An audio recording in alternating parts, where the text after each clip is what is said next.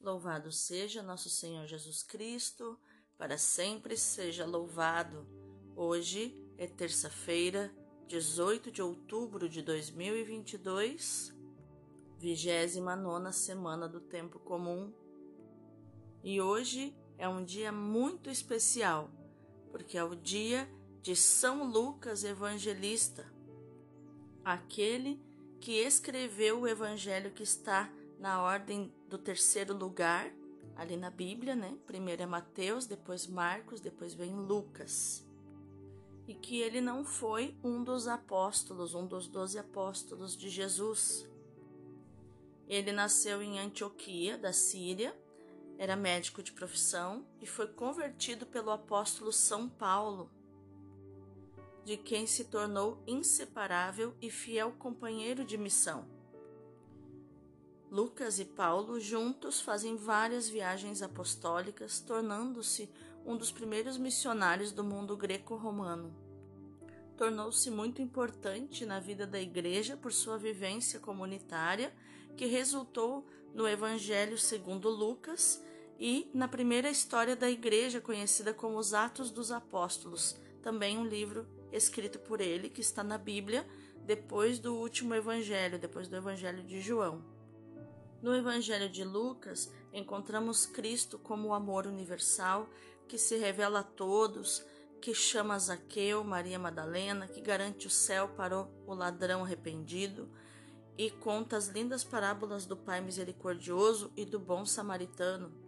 É do Evangelho de Lucas também os maiores detalhes sobre a vida de Nossa Senhora, sobre a infância de Jesus, sobre a infância de João Batista, sobre o nascimento de João Batista, sobre a vida de Zacarias e Isabel. Sempre quando eu leio Lucas, eu fico imaginando Lucas passeando com Nossa Senhora em meio às figueiras e ela contando como foi o anúncio do anjo, como o que ela sentiu, o que aconteceu com São José, que teve medo, que quis repudiá-la como foi o nascimento de Jesus, como foi a fuga para o Egito, o cântico que ela entoou na casa de Isabel, o Magnífica, o cumprimento da promessa que o filho, o filho de Deus nasceria de uma virgem, que ela foi a mulher mais humilde que já existiu. Tudo isso vem do coração de São Lucas. Já os Atos dos Apóstolos, que poderíamos chamar de Atos do Espírito Santo, nos deparamos com a ascensão de Cristo, que promete o batismo no Espírito Santo, fato que se cumpre no dia de Pentecostes. E ali que é inaugurada a igreja. São Lucas era pintor também, um artista, e foi o primeiro a pintar um retrato de Nossa Senhora o ícone de Nossa Senhora do Perpétuo Socorro. Paulo o chamava de médico queridíssimo.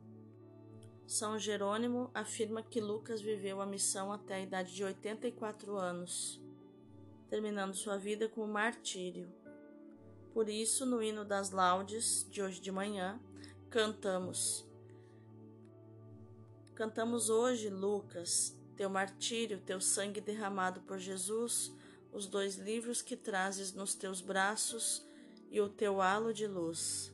É considerado padroeiro dos médicos por também ele ter exercido esse ofício. Como disse São Paulo aos Colossenses, no capítulo 4, versículo 14: Saúda-vos, Lucas, nosso querido médico. E a nossa oração inicial eu quero fazer também pedindo a intercessão de São Lucas. Iluminai, Senhor, as nossas ações, para que em vós comece e em vós termine tudo aquilo que fizermos. Em nome do Pai, do Filho e do Espírito Santo. Amém. Rogai por nós, ó Santa Mãe de Deus, para que sejamos dignos das promessas de Cristo. Amém. Ó Deus que escolheste São Lucas para revelar em suas palavras e escritos o mistério do vosso amor para com os pobres, concedei aos que já se gloriam do vosso nome perseverar num só coração e numa só alma, e a todos os povos do mundo ver a vossa salvação. Por nosso Senhor Jesus Cristo, vosso Filho, na unidade do Espírito Santo.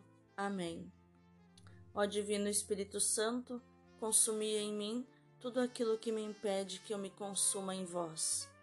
Ó Divino Espírito Santo, consumi em mim tudo aquilo que me impede que eu me consuma em vós. Ó Divino Espírito Santo, consumi em mim tudo aquilo que me impede que eu me consuma em vós.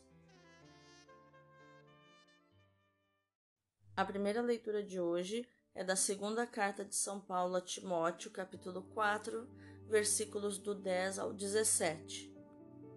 Caríssimo, Demas me abandonou por amor deste mundo e foi para Tessalônica. Crescente foi para a Galácia. Tito para a Dalmácia. Só Lucas está comigo. Toma contigo Marcos e traze-o, porque me é útil para o ministério. Mandei Tíquico a Éfeso. Quando vieres, traze contigo a capa que deixei em Troade, em casa de Carpo, e os livros, principalmente os pergaminhos. Alexandre o ferreiro tem me causado muito dano. O Senhor lhe pagará segundo as suas obras. Evita-o também tu, pois ele fez forte oposição às nossas palavras. Na minha primeira defesa, ninguém me assistiu, todos me abandonaram. Oxalá que não lhe seja levado em conta. Mas o Senhor esteve a meu lado e me deu forças. Ele fez com que a mensagem fosse anunciada por mim integralmente e ouvida por todas as nações. Palavra do Senhor, graças a Deus. O responsório de hoje é o Salmo 144 ou 145, dependendo da tradução, versículos do 10 ao 13 e do 17 ao 18. Ó Senhor, vossos amigos anunciem vosso reino glorioso. Que vossas obras, ó Senhor, vos glorifiquem e os vossos santos com louvores vos bendigam. Narrem a glória e o esplendor do vosso reino e saibam proclamar vosso poder, para espalhar vossos prodígios entre os homens e o fulgor de vosso reino esplendoroso. O vosso reino é um reino para sempre, vosso poder de geração em geração. É justo o Senhor em seus caminhos, é santo em toda a obra que ele faz. Ele está perto da pessoa que o invoca, de todo aquele que o invoca lealmente. Ó Senhor, vossos amigos anunciem vosso reino glorioso. O evangelho de hoje é Lucas 10, do 1 ao 9. Aleluia, aleluia, aleluia. Eu vos designei para que vades e deis frutos, e vosso fruto permaneça, assim disse o Senhor. Aleluia, aleluia, aleluia. Naquele tempo, o Senhor escolheu outros setenta e dois discípulos e os enviou dois a dois na sua frente a toda cidade e lugar aonde ele próprio devia ir.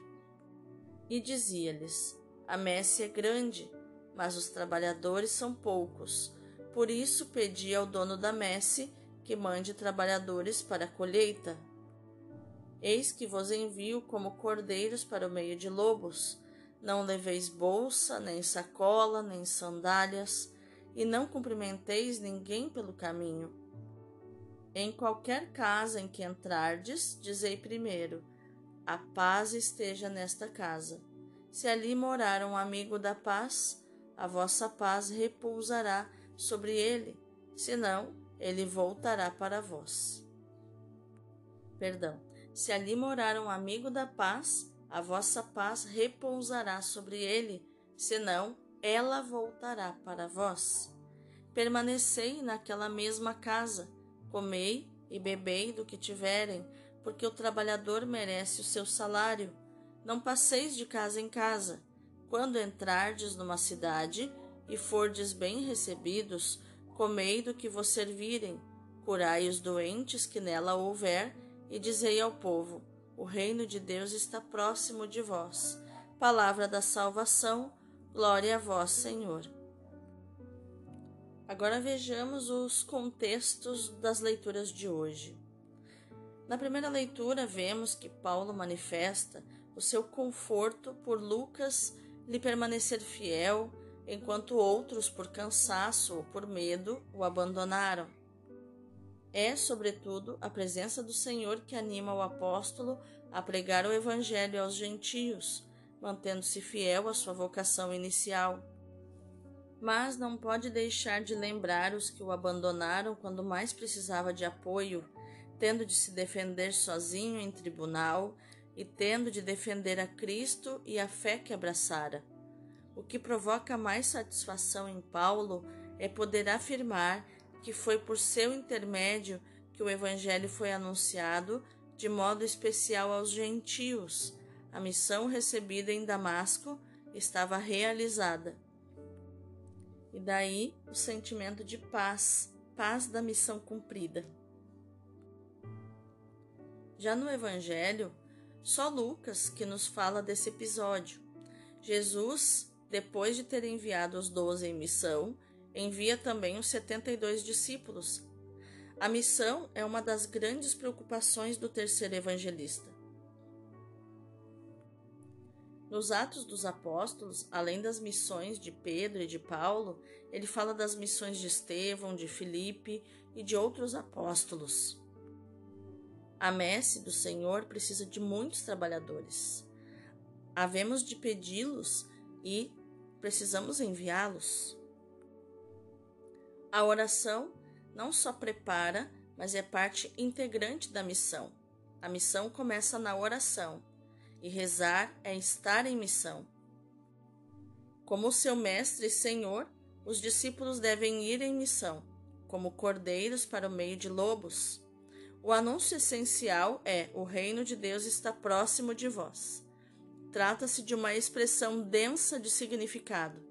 Os tempos se completaram, ou seja, estão cheios da presença de Deus que salva a presença de Deus concretiza-se na pessoa de Jesus e nos seus ensinamentos. Vamos meditar mais profundamente essa palavra. São Lucas escreveu o terceiro evangelho, e o seu evangelho é aquele que traz a genealogia de Jesus até Maria. O evangelho de Mateus traz a genealogia de Jesus até José. Então, Mateus tem a genealogia do pai de Jesus, pai adotivo de Jesus, e Lucas tem a genealogia até a mãe de Jesus. E São Lucas escrevendo o terceiro evangelho com alguns elementos que nos permitem distingui-los dos outros três evangelistas. São Lucas é, é, o evangelista de Maria, só ele nos fala da anunciação, da visitação, do nascimento de Jesus, da sua apresentação no templo.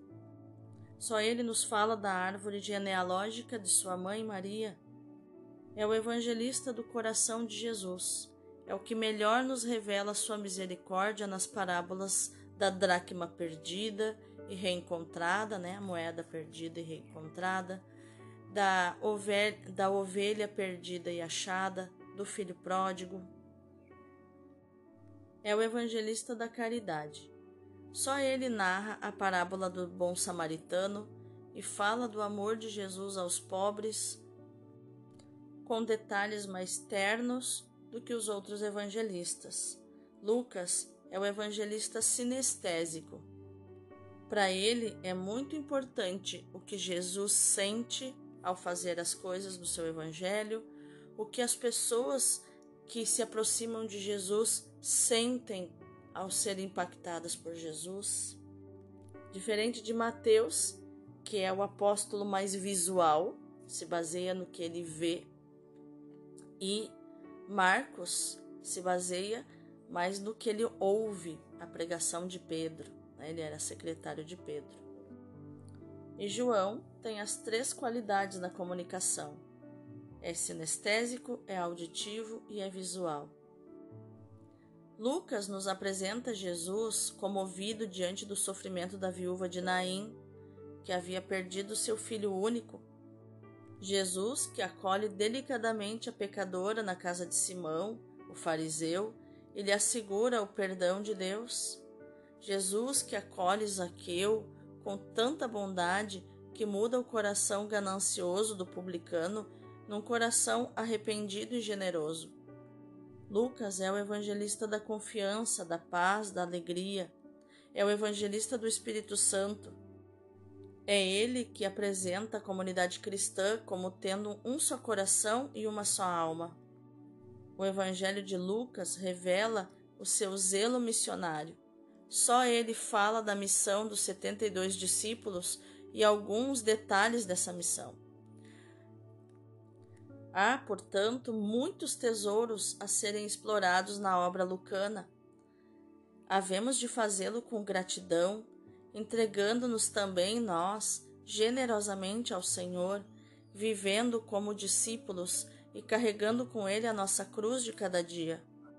Lucas acompanhou Paulo em algumas das suas viagens missionárias e durante o cativeiro em Roma. Com a morte do apóstolo, acontece como um eclipse da história de Lucas. Um escrito do século III nos diz que ele morreu virgem na Bitínia com a idade de 74 anos, cheio do Espírito Santo. São Jerônimo, como eu falei no início, diz que ele morreu aos 84 anos. Uma tradição do século IV nos assegura que derramou sangue por Cristo. Lucas é um médico bondoso e serviçal, de uma entrega e disponibilidade de coração imensos. Um homem culto, letrado, artista, com tantos dons, mas, sobretudo, um santo e mártir, que regou com seu sangue as sementes do Evangelho por ele lançadas é considerado padroeiro dos médicos por causa das palavras de Paulo aos Colossenses, no capítulo 4, versículo 14. Saúda-vos, Lucas, nosso querido médico. Vamos orar?